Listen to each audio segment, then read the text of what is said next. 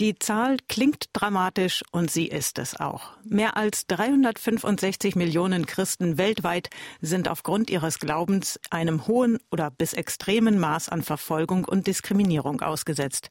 Das ist das Ergebnis des Weltverfolgungsindexes 2024, der am heutigen Mittwoch veröffentlicht wird von der Hilfsorganisation Open Doors. Hinzu kommt, die Verfolgung hat im Vergleich zum Vorjahr noch an Intensität zugenommen. Über die Einzelheiten spreche ich jetzt mit Markus Rode, dem Geschäftsführer von Open Doors in Deutschland. Hallo, Herr Rode. Hallo. Seit mittlerweile 20 Jahren steht Nordkorea auf Platz 1 des Weltverfolgungsindexes. Wo ist die Verfolgung darüber hinaus denn am schlimmsten, beziehungsweise von welchen Gruppierungen geht die meiste Verfolgung aus? Ja, nach Nordkorea kommt auf Platz 2 gleich Somalia, dann Libyen, Eritrea, Jemen, dann kommen Nigeria, Pakistan, Sudan, Iran und Afghanistan auf den nächsten Plätzen. Und ähm, wenn man sich diese Länder mal anschaut, dann sieht man, dass darunter einige gescheiterte Staaten sind, äh, wie zum Beispiel Somalia. Und ähm, in diesen gescheiterten Staaten, wo es keine stabilen Regierungen gibt, da breitet sich ähm, der islamistische Extremismus aus durch Gruppierungen wie Al-Shabaab oder aber Boko Haram, Al-Qaida oder ehemalige IS-Ableger. Und ähm, dazu kommt eben noch, dass es eben durch diese islamistische Agenda der Bevölkerung, die in Clans leben, äh, kaum Raum zum Atmen gibt für Christen, die meistens dann Konvertiten sind. Also wenn im Somalia zum Beispiel jemand entdeckt wird als Christ, wird er in der Regel innerhalb der nächsten 24 Stunden getötet. Und ähm, da ist im kleinsten Umfeld in der Familie, im Clan letztendlich die größte Verfolgung. Darüber hinaus gibt es dann noch die Autokraten, die autokratischen Regime, wie zum Beispiel Eritrea, was auf Platz 4 im Weltverfolgungsindex ist, wo der Präsident Afewerki nach wie vor Christen, besonders freikirchliche Christen, äh, in Schiffscontainern einsperrt, ohne Prozess und sie zu Tode foltern lässt. Er möchte, dass sie ihren Glauben äh, aufgeben, ihren Glauben widerrufen. Und dann haben wir ähm, in Nigeria zum Beispiel, wo der größte, das größte äh, Level an Gewalt ist, dort sind über 4000 Christen ermordet worden im Berichtszeitraum. Da sind eben auch nicht nur äh, islamistische Gruppierungen, sondern da sind auch äh, Bevölkerungsanteile wie die muslimischen Fulani, die radikalisiert sind, die christliche Dörfer überfallen äh, mit Allahu Akbar rufen, Kirchen niederbrennen, Christen ermorden. Und so zieht sich das wie ein roter Faden durch. Wir haben dann noch ähm, natürlich die Staaten, wie zum Beispiel China, wo die Verfolgung unmittelbar vom Staat ausgeht und wo die Kontrolle von Xi Jinping immer tiefer eingreift in die Strukturen den christlichen Strukturen, wo Tausende von Kirchen in diesem Berichtszeitraum nicht nur geschlossen wurden, sondern zum Teil abgerissen wurden. Und das ist eben auch eine der Entwicklungen.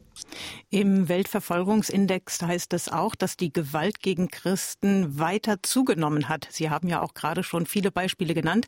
Was sind denn die Gründe dafür? Also ein Grund für die enorme Gewalt äh, sind islamistische Gruppierungen, die äh, in sogenannten gescheiterten Staaten Vakuum ausfüllen. Die wollen weltweit äh, die Scharia einführen, sie wollen Kalifate äh, gründen, das ist ihr großer Traum, und da müssen Christen verschwinden.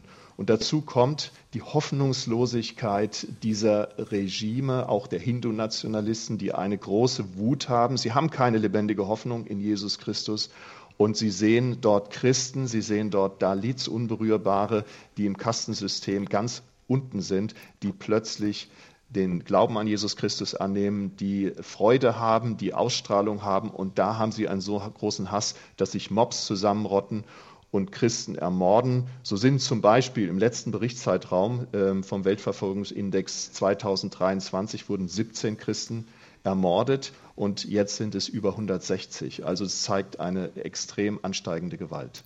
Das klingt alles nicht wirklich äh, schön, sondern vielmehr sehr, sehr schlimm. Gibt es denn auch Lichtblicke oder positive Entwicklungen? Also der größte Lichtblick, der immer zwischen den Zeilen zu lesen ist, ist, dass viele Menschen zum Glauben an Jesus Christus kommen, viele Muslime, egal in welchen dieser Länder, wo die Verfolgung so hart ist. Bezieht man das auf den Weltverfolgungsindex selbst, dann kann man sagen, es gibt einen Lichtblick zum Beispiel in Mali, obwohl Mali noch weiter abgefallen ist im Index. Dort ähm, ist es aber so, dass es eine Verfassungsänderung gibt, der die Bevölkerung zugestimmt hat, dass zum Beispiel Christen auch als Minderheit anzuerkennen sind.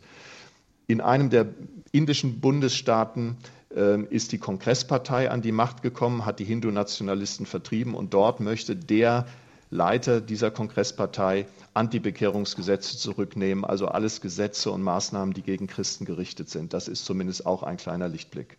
Nun sitze ich ja hier in Deutschland, in Europa im sicheren Hort. Was kann ich denn tun? Wie kann ich verfolgten Christen helfen, sie vielleicht unterstützen?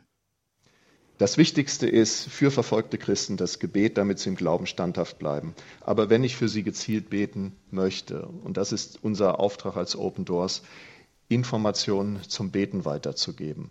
Und man kann unser Heft, unser Gebetsheft bestellen, damit man immer weiß, wie geht es meinen Geschwistern, wie kann ich konkret helfen.